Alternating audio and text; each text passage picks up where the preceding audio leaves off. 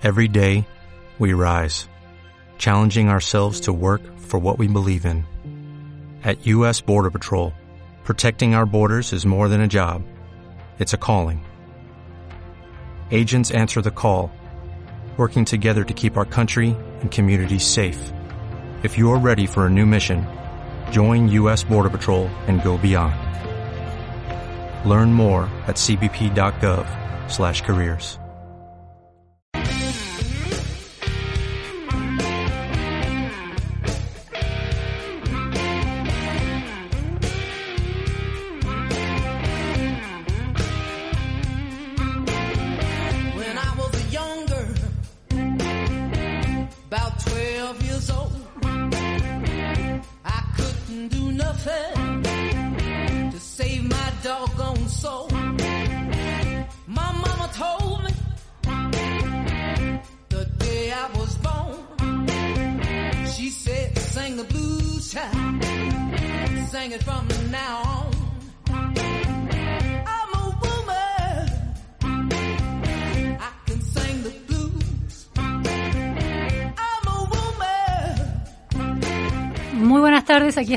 la pregunta sin fin en este jueves hermosísimo de mucho sol en la ciudad de Buenos Aires, 19 grados 6 décimas de temperatura, pasaron dos minutos de la una de la tarde.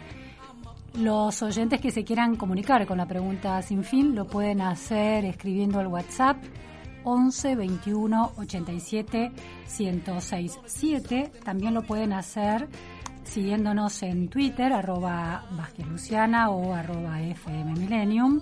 Y también nos pueden escuchar en FM 106.7 o por streaming en fmmillennium.com.ar.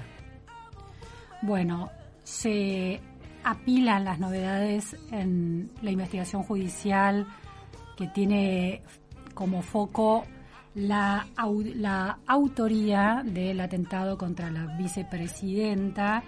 Ya hay cuatro detenidos y hay cada vez más certezas de que no era simplemente este joven de nacionalidad brasileña, Fernando Sabac Montiel, eh, la única persona implicada, lo cual se vuelve inquietante, ¿no? Que exista una trama que involucre a varias personas y que tengan como objetivo, no importa si delirante o no, en definitiva la trama existe y el objetivo está allí, de, eh, bueno, asesinar a una figura política, en este caso del peso de la vicepresidenta. Muchos cuestionamientos sobre el rol de las fuerzas de seguridad y de inteligencia en la Argentina, que tampoco pueden cuidar a figuras políticas que además en la realidad argentina transitan muy libremente por la calle. Vemos todo el tiempo videos de Mauricio Macri o de Cristina Kirchner en los últimos tiempos, no antes, y de otros políticos caminando por la calle sin demasiados niveles de agresividad, puede haber alguna situación, pero nunca niveles que hagan pensar que esto es preocupante. Bueno, ahora está cambiando esa concepción.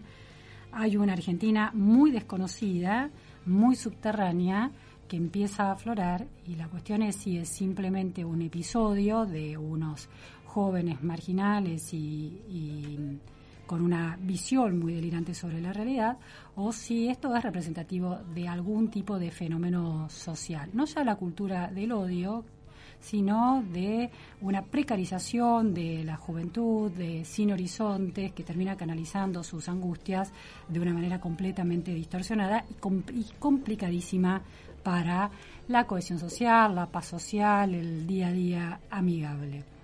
Eso es uno de los temas que está allí, sigue instalado en la agenda y la investigación avanza. También hay lecturas que dicen que eh, se está extendiendo como especie de chicle, un poco artificialmente, ciertas instancias de la investigación, eh, empujadas por eh, los, este, los abogados. Ahora mm, Cristina Kirchner se ha presentado como querellante eh, para eh, seguir eh, dándole una continuidad al tema. Bueno, es una interpretación.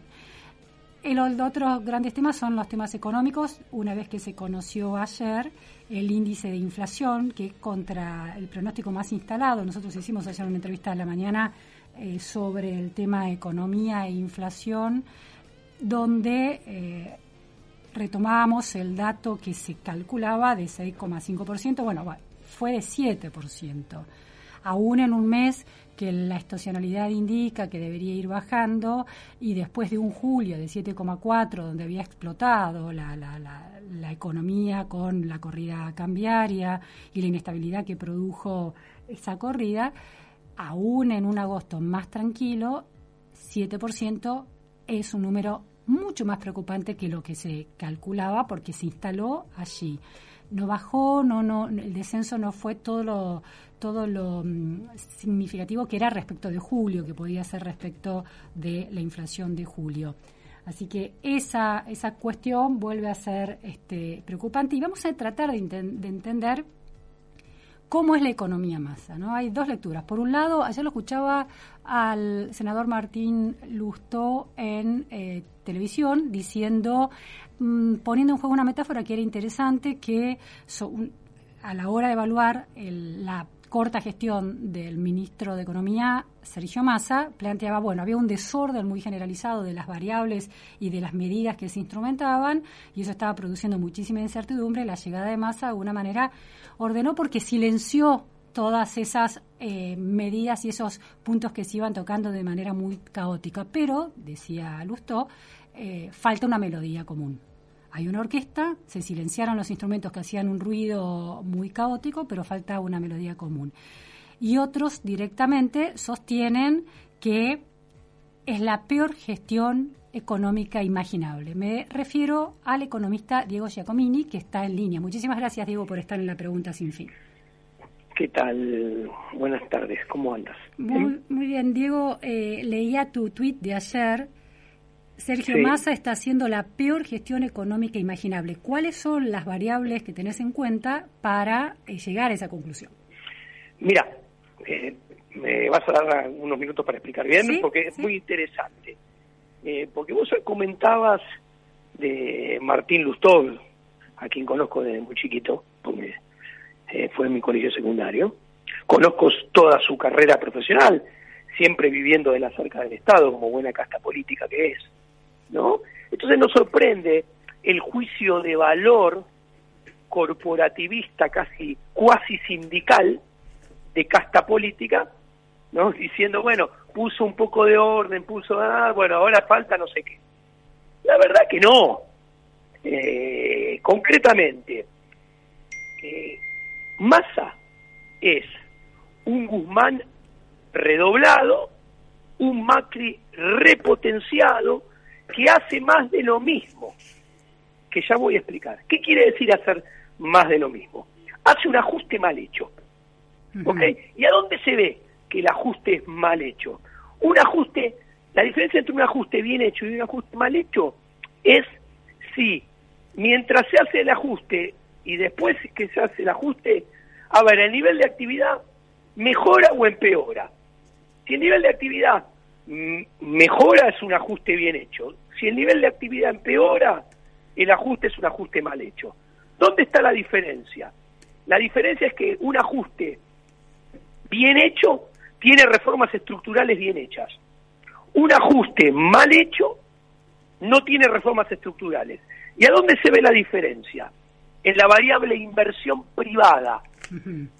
Cuando hay reformas estructurales bien hechas, esas reformas estructurales hacen que la inversión privada crezca, entonces la inversión privada compensa o más que compensa la caída del consumo privado y el descenso del gasto público que afectan negativamente a la demanda agregada, evitando que la demanda agregada caiga. Ahora, eso en el corto plazo. Ahora, si el ajuste está mal hecho porque no tiene reformas estructurales, también impacta negativamente sobre la inversión privada. Entonces, te cae la inversión privada, te cae el consumo privado, te cae el gasto público. Por lo tanto, en el corto plazo te cae la demanda agregada, con lo cual se lesiona el nivel de actividad. Ahora, déjame hacerte preguntas, digo, porque estás diciendo muchas cosas y no quiero olvidarme de las dudas que me van surgiendo y de las inquietudes que me van surgiendo a partir de lo que señalas, que me parece muy interesante. Ajuste mal hecho y el impacto negativo que tiene en dos indicadores claves, inversión privada y nivel de actividad. ¿A cuánto está el nivel de actividad hoy respecto de hace un año? Mirá, te comento puntualmente. El nivel de actividad, con todos los indicadores que vos observes, ¿eh? Eh, ya dio lo mejor que tenía que dar en el, en el gobierno de, Albert de Massa, Alberto Fernández y, eh, ¿cómo se llama? Y Cristina Fernández de Kirchner, porque el gobierno es de los tres, ¿ok? Eso nunca hay que olvidar. Según me preguntas, escúchame, Diego, eh, ¿cómo está el nivel de actividad? En el mejor momento de este gobierno y que es desde, desde esa mitad de año, todo va a ir a empezar a deslizarse, enfriándose. Concretamente, si yo miro el EMAE del INDEC, ¿ok? Junio, que es la estimación del nivel de actividad mensual del INDEC, junio del 2022 era 158.7 según el índice oficial. Más bajo que ese mismo índice en junio del 2017, que era 161, en junio del 2015, que era 162.9. Cuando miro los primeros seis meses, el promedio del 2022, estás ese mismo indicador, EMAE, estimador mensual de la actividad económica del INDEC, 150.2, menor que el nivel que tenía en los primeros seis meses del 2017, que era 150.5, y menor que los primeros seis meses del 2015, que tenía 150.9. Alberto Fernández te podría decir, quiero que me juzguen por mi gestión, entonces, por ejemplo, ¿por qué no juzgar este nivel de actividad de julio, junio que planteas respecto del de 2019 en la misma eh, época del año? A ver, porque hay que, acá hay que ver todos los gobiernos como una continuidad de más de lo mismo. Y este es el problema de, más, de, de Massa, que viene a ser más de lo mismo. Sencillo, cuando yo miro el PBI per cápita, la capacidad de generación de riqueza de este gobierno y de los anteriores, viene cayendo sostenida y sistemáticamente en la tendencia, según datos del INDEC, ¿ok? desde 17.297 millones de pesos reales en 2004 a 15.101 si este año la economía cierra con un PBI más 3.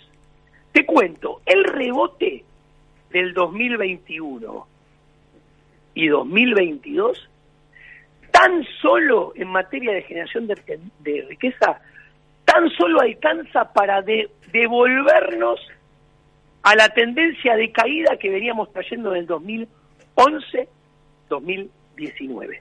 Oh, está, claro, eh, Diego, que eh, los indicadores de Argentina en términos de generación de trabajo privado genuino, eh, en términos de crecimiento, están estancados de, desde hace más de una década. Ahora, estamos juzgando este gobierno en particular, por ejemplo, comparado con la pesada herencia del Apero Macri. Entonces, planteas que en 2017 el nivel de actividad era 158.7 y ahora es menor. Entonces, quiere decir que la gestión de Macri fue mejor que la de Fernández en ese sentido. No. A ver, entonces, por eso digo, ¿cuál, ¿cuál, era el, ¿cuál es el indicador de actividad de junio de 2019? ¿Lo tenés a mano?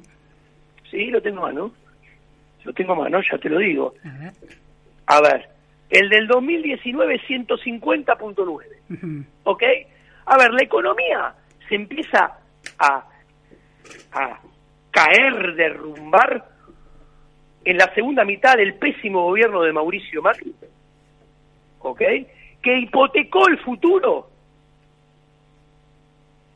y firmó un empréstito con el FMI de 57.100 millones de dólares cuando el FMI nos podía prestar 33.000 millones, o sea, endeuda todo el sector privado a costa de comprometer el, futuro, ¿ok? Para poder llegar él al 10 de diciembre del 2019. Alberto Fernández está haciendo exactamente lo mismo. Alberto Fernández, para intentar llegar al 10 de diciembre, esta vez del 2023, redobló e hipotecó el futuro exactamente igual que lo hizo Macri. Te cuento, hoy Argentina no puede pagar mil millones de dólares.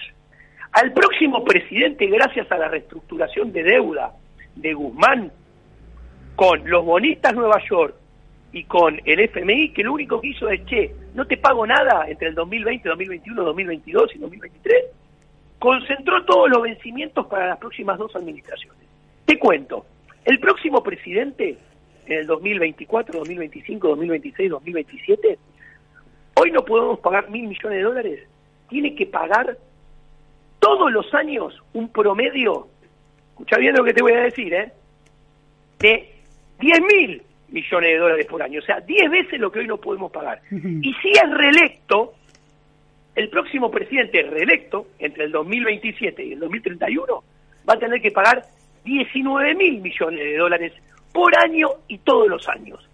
Con lo cual, queda más que claro que son parte de lo mismo. Ahora, Te eh, sí, pero déjame... eh, Digo, porque, eh, porque- te tiro otro dato, te tiro otro dato. Masa, reestructuró la deuda de corto plazo, en pesos. ¿Sabés cuántos son los vencimientos de deuda de corto plazo que pateó para adelante Massa, así como Guzmán pateó los del FMI y los de bonistas? Bueno, te cuento. Entre octubre, o sea, entre ahora septiembre y octubre del año que viene, le vencen 13.2 billones de pesos. ¿Sabes cuánto es 13.2 billones de pesos? Es tres veces y media la cantidad total de dinero físico que hay en la economía, que hay 4.3 billones. Y entre las pasos y octubre del año que viene, o sea, entre las pasos y la general, le vencen 6.7 bi- billones de pesos. O sea, un 150% de la cantidad total. No, está claro que se están pateando problemas para adelante. Pero, a ver, si lograr, si en este contexto tan particular eh, se lograran reformas estructurales, No se van a hacer, nadie las tiene en ¿cuál- la agenda. ¿cuáles las- serían esas reformas estructurales para hacer hoy para que crezca el nivel de actividad, la inversión privada y se haga lo que vos llamás un ajuste bien hecho? hay una nota mía en La Nación, diario escrito, que se llama 11 reformas estructurales para el sector privado, para el gobierno. Lo pueden googlear, las pueden leer. Tiene que hacer reformas de todo tipo. ¿Eh? En- reformas. A ver, primero, tenés que reinsertar a Argentina en el mundo. Tenés que reestructurar la deuda con el FMI. Tenés que reestructurar la deuda con los bonistas de Nueva York. Tenés que reestructurar el Estado. ¿Ok? Tenés que poner una dimensión de Estado pagable, financiable para el sector privado argentino. Hoy, para que te des una idea, ¿eh? hoy si el gasto público ronda 42% del PBI, para que te des una idea, con Néstor Kirchner, cuando Argentina crecía, el tamaño del gasto público pasó de 24 a 29, 30 a lo sumo. Ahí tenés un parámetro de cuánto hay que achicar al Estado. Tenés que hacer una reforma tributaria, luego de achicar al Estado, para bajarla, para achicar la base imponible y bajar la presión tributaria sobre el sector privado. Tenés que hacer una reforma monetaria, porque Argentina no va a jamás ahorrar en pesos. Entonces eso es un problema. De acuerdo a la reforma monetaria que hagas, tenés que hacer una reforma bancaria también. Mira cómo te voy listando rápidamente. ¿Cuántas, ¿Cuántas de estas se discuten en las mesas de los políticos? Ninguna.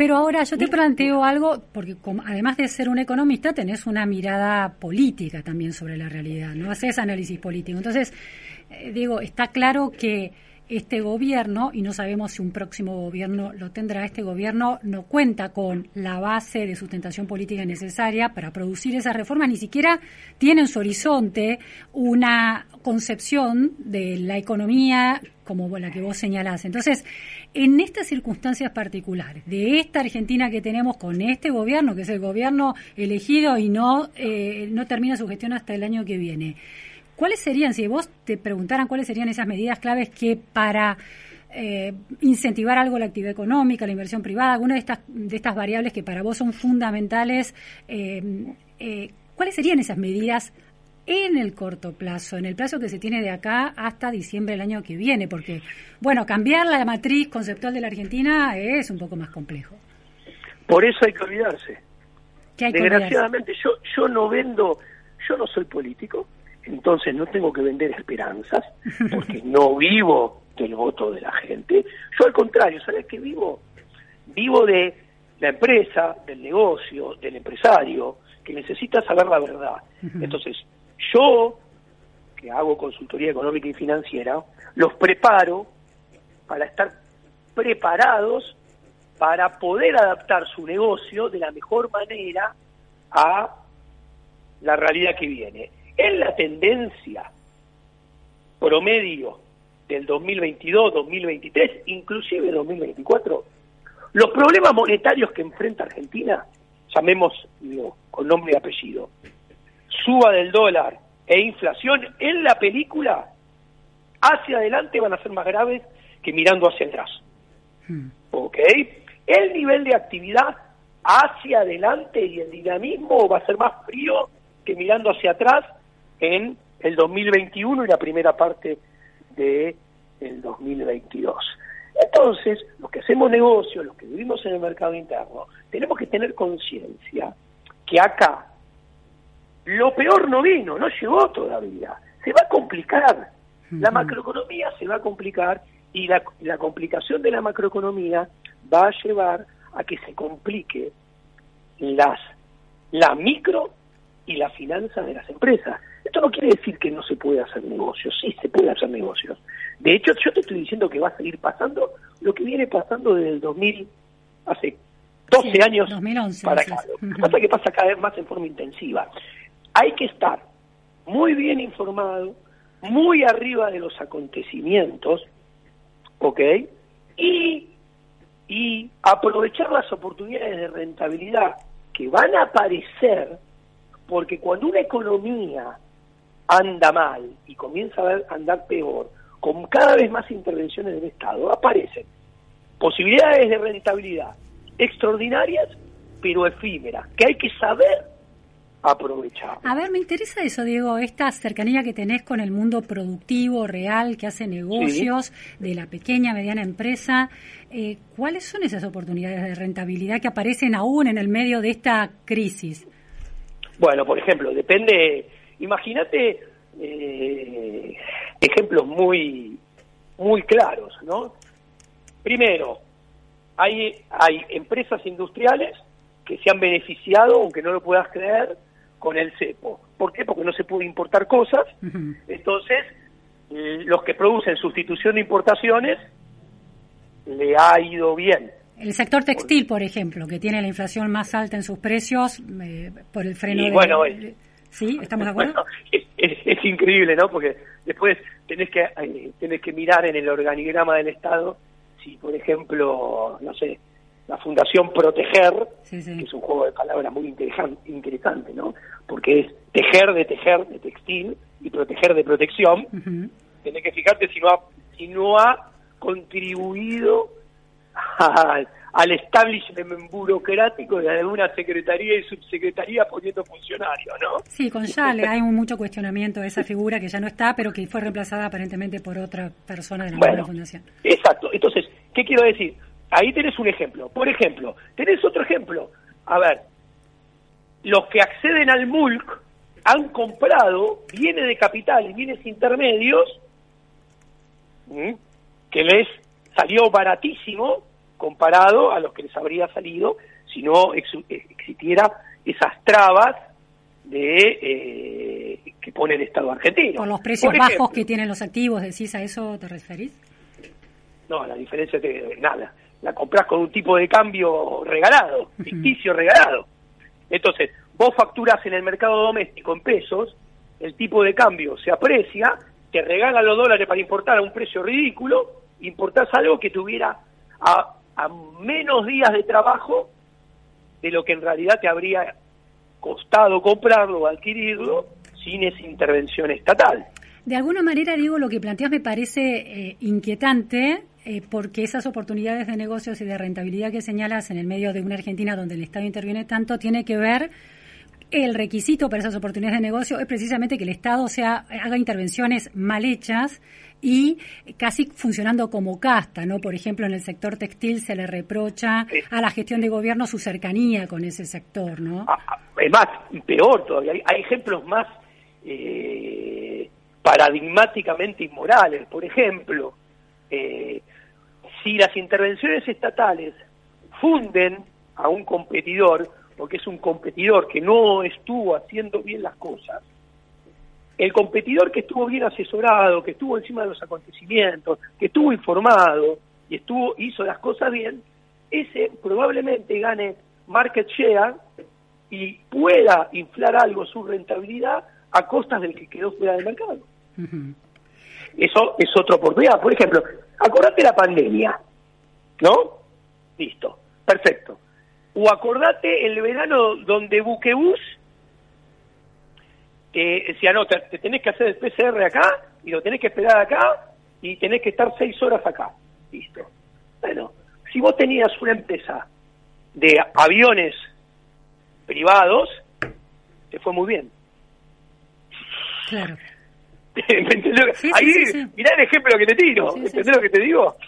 Ahora, Diego, em, eh, durante la gestión kirchnerista, cuando la figura de el secretario de Comercio por entonces Moreno era muy fuerte, había un cuestionamiento a ciertas cámaras empresariales con poder por no plantear abiertamente eh, ese una crítica a los a las estrategias de la Secretaría de Comercio, a los modos en los que se, eso se realizaba, a las intromisiones en las empresas, y se cuestionó aparte del empresariado argentino. El, hoy dirías que los empresarios deberían tener una voz mucho más eh, resonante el sector industrial, porque el campo, por ejemplo, los productores y las cámaras eh, de, exportadores, y etcétera, tienen una voz crítica en muchos de sus casos. Pero desde el sector industrial hay o de comercio hay poca o cuestionamiento porque en realidad están aprovechando las oportunidades por algún lado. ¿Qué pensás? No tenga la menor duda. No tenga la menor duda. O sea, el productor, por ejemplo, industrial, que se beneficia de estas intervenciones no abre la boca. Eh, los argentinos en realidad nos deberíamos preguntar, ¿no? A ver, yo lo conozco personalmente a Guillermo Moreno. De hecho, eh, he tenido, con toda letra lo digo, muchos, tengo un cliente que ha organizado almuerzos, un empresario, que decía, quiero las dos campanas me organizamos un, almuerzo con Guillermo Bueno, él y yo. Y nos, nos, nos quería escuchar debatir de economía. ¿Ok? Entonces, yo realmente no, no tengo ningún problema a nivel personal, me llevo eh, bien con Moreno. Al mismo tiempo te puedo decir que soy amigo de siempre y lo conozco desde hace un montón de lustros a Matías Tombolini, con el que también tengo diálogo. A ver, vos me preguntás a mí, a los dos le digo en la cara, esa secretaría no debería existir. es parte del problema esa secretaría. O sea, no es que tiene que haber empresarios con voz fuerte que discutan y que se le planten a la Secretaría de Comercio. No, no, no debería haber Secretaría de Comercio. La Secretaría de Comercio, ¿qué es? ¿Es una secretaría para qué? Para, en, en el fondo termina siendo una secretaría para, a ver, producía a tanto y en cuanto, producí en tanto y en cuanto, regulo estos precios, nada, es parte del problema la Secretaría. ¿Cuál es, cuál es eh, eh, Diego, última cuestión que me parece interesante preguntarte, cuál es eh, una economía que para vos funciona dentro de los parámetros que a vos te parece interesante conceptualmente en esta matriz de baja intervención del Estado, un gasto público razonable y reformas de esta que, que funciona de acuerdo con ese funcionamiento estructural al que vos aspirás con las reformas estructurales? ¿Cuál sería esa economía hoy en el mundo? Muy rápido te contesto, es muy fácil de responder. El mundo va a un socialismo cada vez más marcado. ¿Ok? Eh, hay un socialismo global que va desde la Reserva Federal de Estados Unidos y el Banco Central Europeo actuando mancomunadamente, imprimiendo dinero sin respaldo, eh, regalando crédito ficticio, o sea, sin contrapartida de ahorro, desde Lehman Brothers para acá. ¿Ok? ¿Cuál es el resultado de eso? Son bancos centrales que trabajan por y para financiar el crecimiento del Estado y las políticas públicas más intervencionistas. Cuando vos mirás el déficit fiscal, la Unión Europea, que es el dato primero que hay, la, la- Unión Monetaria Europea, los países de la Unión Mo- Monetaria Europea, desde 1995 tuvieron siempre déficit fiscal. Pero tienen un techo, ¿no? De 3.5 creo que es, ¿no? Sí, pero no lo han respetado últimamente. Igual es una barbaridad, ¿cómo ve un techo? O sea, está bien, es, es como el inflation targeting, ¿no? Dicen, no, no, dicen, no, nosotros hacemos inflation targeting y va a haber, no va a haber más de 4% de inflación anual. Y te dicen, y lo logran, 4% de inflación anual. Y te dicen, no hay más inflación en el mundo, como dijeron durante los últimos 25 años. Y resulta que 4% anual de inflación es 100% en 25 años. O sea, hoy si voy a Inglaterra, pago una pinta de cerveza exactamente el doble que cuando estudiaba en Inglaterra en mi posgrado. es, es- es una locura. Ahora, cuando mira del otro lado, Estados Unidos, desde 1960 para acá tuvo solamente cuatro años con superávit fiscal. O sea, cuando se equivocaron, Ujú. dicho mal y pronto. Ahora, cuando mirás la deuda, la deuda de Estados Unidos pasó de 40% del PBI a 120. ¿Ok? La deuda de Europa pasó de 38% del PBI a 90. Y eso es más impuestos futuros para los europeos, más impuestos futuros para los americanos. Por eso, ¿a dónde nos mudamos? ¿A qué economía nos mudamos, Diego? desgraciadamente, desgraciadamente todos los países, como te decía antes, están transitando las películas al socialismo. Obviamente, si la película dura tres horas, vos tenés a Venezuela que está, y Cuba, que ya pusieron los carteles, ¿viste? y te aparece el símbolo, ¿viste? Dolby, cuando te quedas, que es lo último que aparece en la película. Bueno, Argentina está en la hora y media de película y habrá otros, no sé, que están en dos horas, pero todos se mueven hacia el mismo sentido a diferentes velocidades, cada vez más socialismo. Muchísimas Vos tenés gracias. estados que se meten cada vez más aristas de la vida privada de las personas, tratando de regular todo. Yo siempre digo, ¿no? Es un chiste metafórico. Eh, hoy nosotros vemos como normal que los burócratas nos manden a revisar nuestros autos y que si nuestros autos no tienen un sello de ellos que dicen, no, este auto está en buenas condiciones, no podés manejar. ¿Ok? Ni el rey más déspota se imaginó poder revisar y cobrarle la salud de los caballos que habían en aquel entonces o los dientes de los caballos, ¿entiendes? O sea, estamos viendo un avance sobre el sector privado del Estado en todas las aristas, ¿ok? Bien. Es terrorífico. A vos tenés un auto importado, que el mismo gobierno no te deja entrar repuestos, ¿ok? Vos vas con un auto importado, como las rutas están hechas bolsa, vuela, un, un- vuela un- una piedrita e- en la ruta, te rompe el parabrisa, y después cuando vas, dicen, no, señor, usted no puede manejar este auto porque tiene el parabrisa roto. Se abren muchas, muchas posibilidades de preguntas y repreguntas. Las seguimos en otro momento porque tengo que ir a la pausa, Diego, ¿te parece? dale, un placer. Igualmente, era Diego Giacomini con su eh, particular mirada sobre el problema de la Argentina y también sobre un análisis de cómo está funcionando la economía en el mundo. Interesante. Millennium 106.7 Más de 20 años por un mismo camino. Buena gente. Buena gente. Buena radio. Buena radio.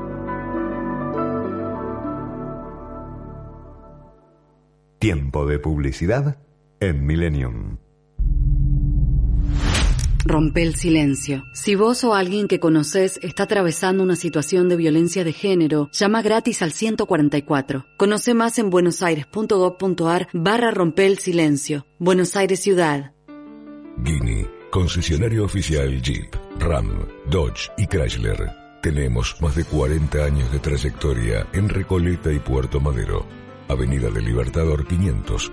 Teléfono 15 3655 2234 Recoleta. Alicia Moro de Justo 2032. Teléfono 15 4172 6555. Mail Chrysler, arroba grupobavarian.com.ar. Puerto Madero. Entrega inmediata. Financiamos hasta el 70% de tu cero kilómetro. Cuota fija en pesos. Test drive disponible. Estacionamiento propio. Valorizamos tu usado al mejor precio del mercado. Tu próximo Jeep está en Guinea. Guinea, concesionario oficial Jeep.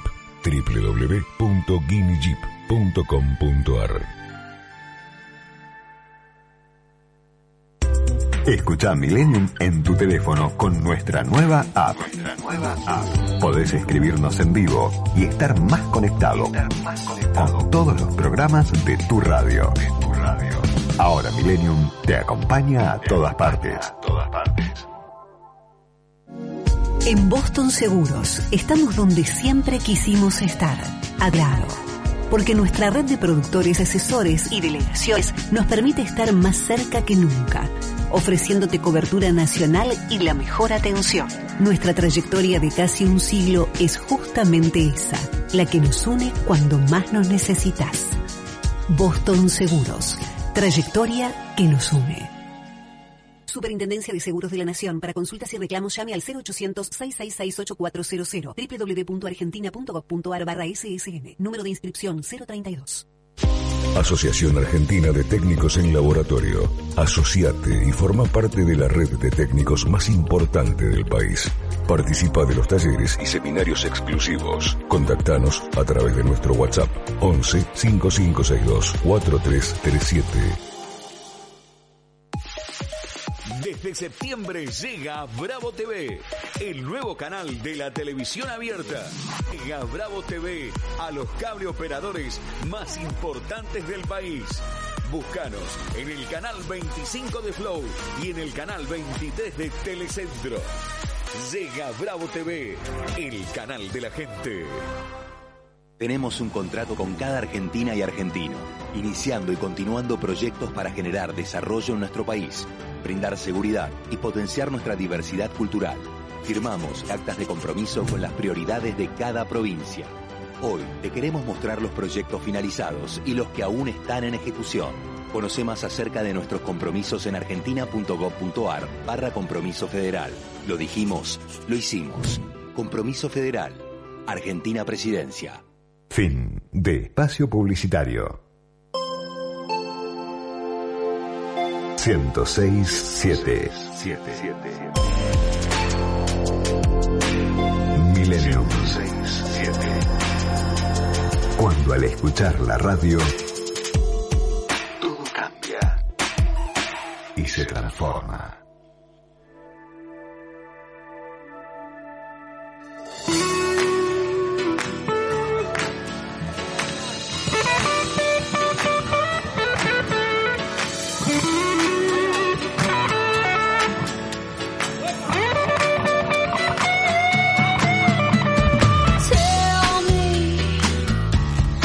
Just what you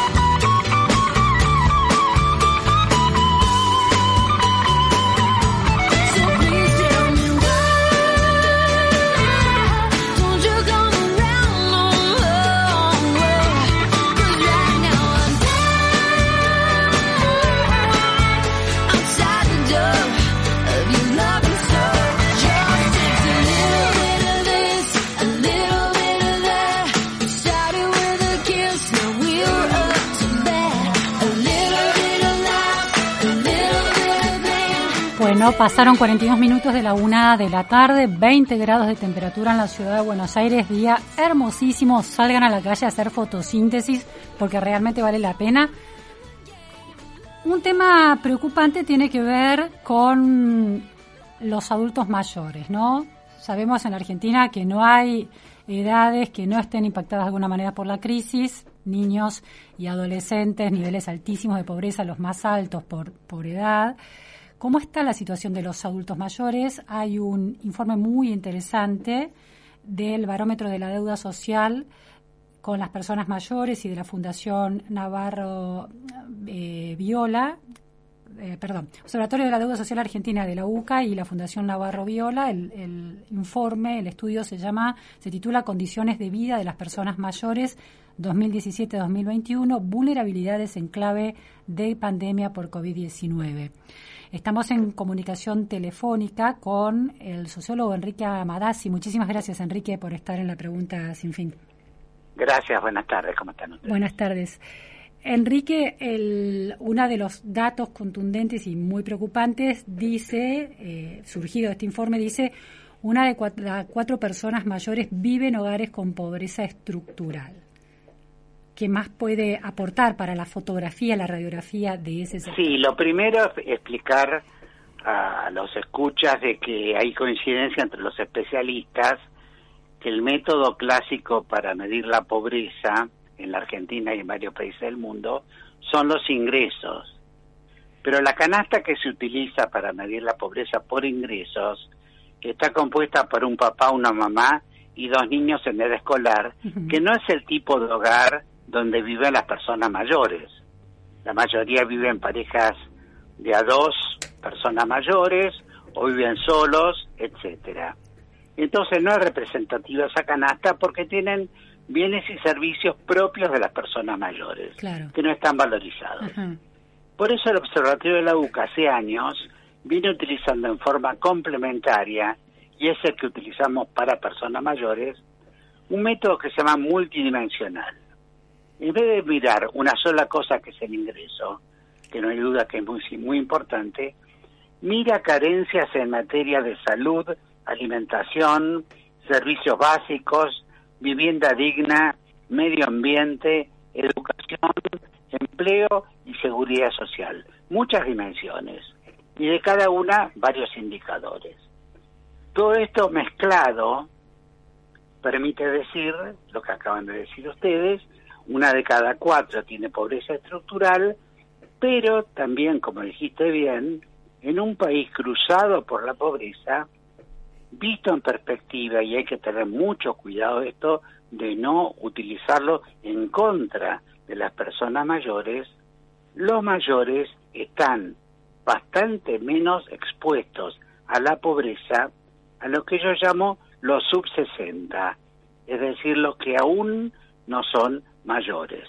¿Está bien? Y, y, y, explícanos un poco eso, porque parece paradójico esto, y contradictorio, ¿no? Porque sí, por un lado sí. es alarmante la situación de los mayores si se tienen en cuenta otros factores u otros productos de una canasta muy específica de los mayores de 60 años, pero al mismo tiempo están peor los de menos, los menos 60. ¿Cómo es que se da eso? Clarísimo. Pero el cuadro se completa si además decimos que están infinitamente mejor, es decir, menos expuestos a la pobreza, que los sub-18, uh -huh. las niñas, niños y adolescentes, que son los que están peor frente a la pobreza estructural.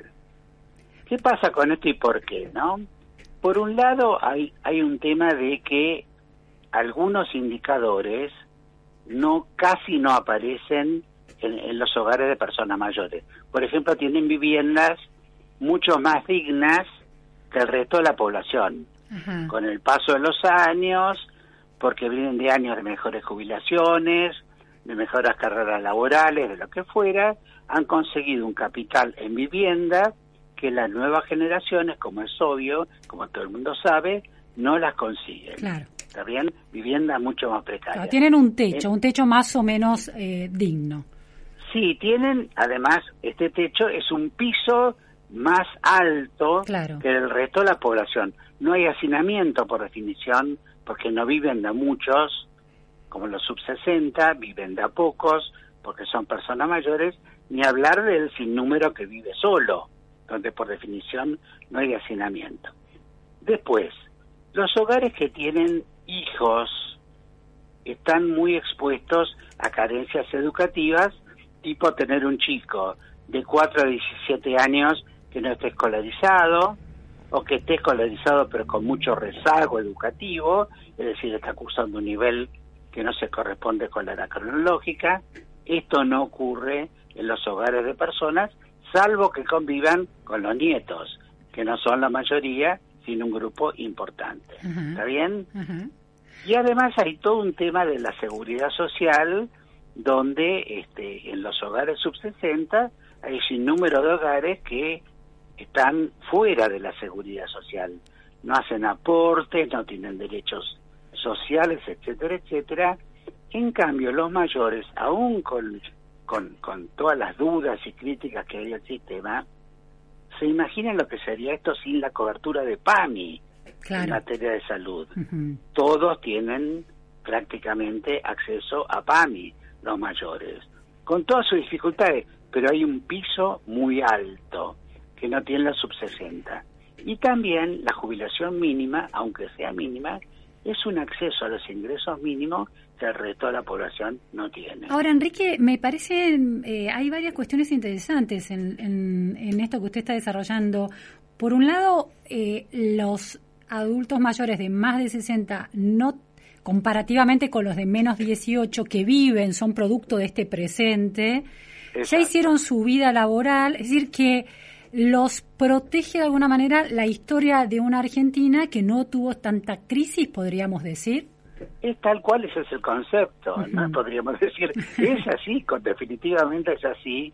Uno cuando ve estas cifras dice, ¿qué pasará en el futuro con estos sub-60? Claro. Una vez fui a un panel que un funcionario muy, muy lúcido de la Seguridad Social decía, los nuevos jubilados vienen peor. No se refería que venían de, de, menos calidad personal, ¿me explico? Sí, sí, sí. Era con carreras laborales distintas, todo más precario, claro. que el perfil era un perfil mucho más empobrecido que el que se jubiló hace 20 años o hace 10 años. ¿Cuándo empieza este impacto en la construcción de futuros jubilados de menor calidad, como usted lo está definiendo? Y básicamente cuando empezó a crecer, ya hace tiempo, llevamos en esto por lo menos 20 años, el crecimiento del empleo informal. Claro. Totalmente fuera de la economía blanca. Uh -huh. Entonces eso, no hay contribuciones a la seguridad social, es muy precario. En un país donde la gente llega sin ahorros, depende casi enteramente de los ingresos previsionales. Claro, y claro. estos están en proporción a la contribución. Los nuevos jubilados, la mayoría, llegan por moratoria, claro. ¿me explico? Sí, por sí, acuerdos sí, especiales, por medida de política social. Y eso tiene impacto en la pobreza en forma directa. Déjenme complementar el cuadro dicho esto. Los mayores de 60, que somos 7 millones, hay dos grandes grupos, lo que yo llamo los sesentones, sesentones, sí. tienen entre 60 y 74 años, ¿está bien? Sí. Están pasando sus primeros años de seniors. Se están por jubilar, se acaban de jubilar o están pasando los primeros años jubilados. Sí. Una fila. Y la otra es lo que la literatura llama viejos viejos, 75 años y más. Este segundo grupo, que por mortalidad es mucho más pequeño que el anterior, está mucho expuesto a la pobreza, mucho menos expuesto a la pobreza que el anterior. Claro. Entonces, como que los ochentones están mejor plantados. son los que están mejor que los sesentones. Claro. Estos mucho mejor que los sub 60 y estos mucho mejor que Claro. los sub 18. Qué cuadro, ¿no? Claro, el deterioro de la Argentina va impactando en las, las generaciones más nuevas. Tal cual, es un retrato de lo que ocurrió y está ocurriendo en la estructura social de la Argentina. ¿Cómo, se comporta, Enrique, el tema poblacional? ¿Hay cómo está la tasa de natalidad, eh, la relación entre la tasa de natalidad y la gente mayor y la tasa de mortalidad? ¿Cómo juega eso en todo este panorama? Bueno, es un país que desde hace tiempo envejece, ¿no? Ha envejecido prematuramente, igual que Chile y Uruguay. Somos una excepción en América del Sur, eh, básicamente porque afortunadamente disminuye mucho la mortalidad, pero sobre todo disminuyó mucho la natalidad. Digo esto, digo esto con cuidado y por radio, porque estamos con las cifras y el cerebro del último censo que es el 2010. El censo reciente se distribuyó una cifra, yo diría, bastante más alta que la esperada por los demógrafos, ¿De tasa de qué? de- ¿Más esperada? ¿De tasa de natalidad o de cuál tasa? de, de, de tamaño de la población. Ajá. de tamaño de la población. Hay algo así como un millón más de los esperados, ¿me explico? De acuerdo a las curvas de nacimiento, de acuerdo a las curvas de mortalidad, han comunicado, pero después no hubo nuevos comunicados oficiales, como un millón más de las personas que se esperaba que hubiera. Puede haber habido un aumento en la natalidad que no esperábamos en los últimos años, planes mediante, protección social mediante, Sí. ¿me explico? Sí, sí. O puede ser efecto inmigración, Ajá. pero la autoridad oficial en esto es el INDEC y hay que darle su tiempo, Para, en todos los países pasa lo mismo, a que den los resultados. a ver, Pero si, básicamente si es hubiera... una población que se va envejeciendo. Se va envejeciendo y sí, porque se extiende la, la expectativa de vida eh, y si hubiera una tasa, si este millón más de personas que llama tanto la atención tuviera que ver con un- una tasa de natalidad que crece, eh, ¿cómo impacta? Porque si se van a eh, esos esos nacidos nuevos, digamos, van nacen en una Argentina tan deteriorada, van a ser jubilados muy deteriorados. Entonces, Claramente el cuadro es sombrío por donde lo miremos. El cuadro sombrío, eh, eh, hablando del tema educativo, ¿no? Uno de los principales hallazgos de este estudio fue haber descubierto que los que tienen secundario y más, que son una minoría de los actuales jubilados, eso le va bien en todo, en todos los indicadores Ujú. tiene un escudo protector. No hablo únicamente de la pobreza, hablo del malestar psicológico, Claro. hablo de ejercicio físico, hablo de sentirse solo, etcétera. Pero la fila más larga, que es lo que nunca terminaron el secundario para abajo, esa es una segunda vejez, notablemente distinta y peor que la anterior. Entonces me pregunto, dados los intereses de ustedes en la educación, ¿será porque tuvieron que estudiar geometría? ¿Porque tuvieron como materia educación física? ¿O porque tuvieron el Hamlet? Seguro que no. Seguro que no tiene que ver con eso. Tiene que ver que los que estudiaban en ese tiempo, cuando eran escolares, pertenecían a un sectorcito de la población argentina claro. de mayores oportunidades, las aprovecharon y 30 años después se ven estos resultados. Un efecto No vale- cuna, un efecto cuna que, Claro, que se derrama hacia adelante. sí. Claro, no vale decirle a la sobrina, nena, mirá lo que dijo el doctor, si no terminás el secundario, adivinar la vejez, no sabemos si esto es un buen predictor hacia el futuro. Claro. Pero le decimos a veces a los geriatras, doctor, no sea antiguo, no pregunte más la edad cronológica, pregunte el nivel educativo, porque hoy está siendo el mejor predictor Claro. de buena vejez. De esos 7 millones de jubilados que hay en la Argentina, ¿cuántos tienen eh, educación secundaria y más? Educación secundaria y más tienen un tercio, pero a medida que pasa el tiempo, hay muchos más. Se van Porque ahora la claro, escuela media es mucho más Claro. inclusiva que cuando yo, mayor, Claro. hice la escuela media, Claro. que era para una elite, era para una minoría. Enrique, la última pregunta que le voy a hacer, ¿no? eh, sí, sí, le, le voy a hacer la última pregunta que tiene que ver con la soledad, que sí es un fenómeno muy específico de los más de, de los 60, más de 60. ¿Cuánto impacta eh, el hecho de vivir solo en la calidad de vida de los jubilados, de los mayores de 60, digamos? Mucho, pero cuidado. A ver, Eh, del tipo de hogar, el más propenso al sentimiento de soledad es claramente el que vive solo.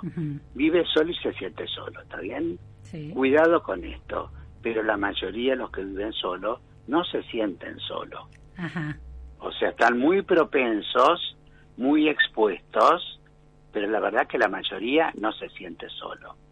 Ahora, medio hablo rápido, eh, eh, difícil el concepto, ¿no? Es claro.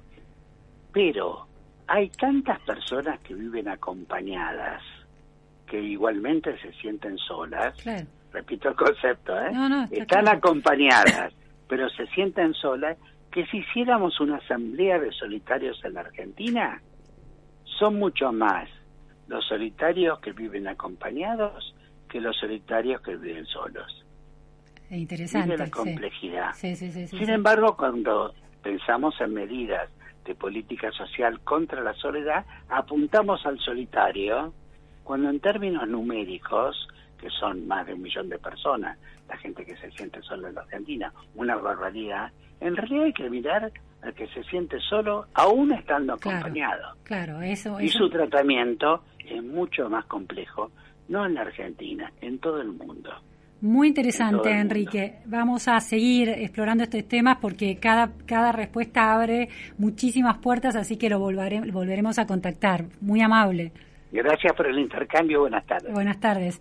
Bueno, la verdad que muy valioso el aporte de este sociólogo especialista en eh, estos temas de adultos mayores, la concepción de la soledad y este estudio del Observatorio de la Deuda Social de la UCI y la Fundación Navarro Viola, realmente muy valioso. Hemos llegado al final de la pregunta sin fin en este jueves de sol. Faltan dos minutos para la una de la tarde. En la operación técnica estuvo Esteban Cavaliere y en producción y redes sociales Melanie Amato. No se vayan porque sigue Maxi Palma con Millennium Te Acompaña. Gracias, hasta mañana. La pregunta sin fin. Luciana Vázquez te acompaña en las tardes de Milenio. Here's a little known fact. Almost half of all waste generated in Montgomery County comes from businesses, organizations, and government facilities. Reducing the amount of waste in your workplace will have a positive impact on our environment. It can also save you money on your disposal costs. Reducing waste and recycling at your business is easy to do and is the law in Montgomery County. Make it your business to recycle right. Learn more at montgomerycountymd.gov slash recycle right or call 311.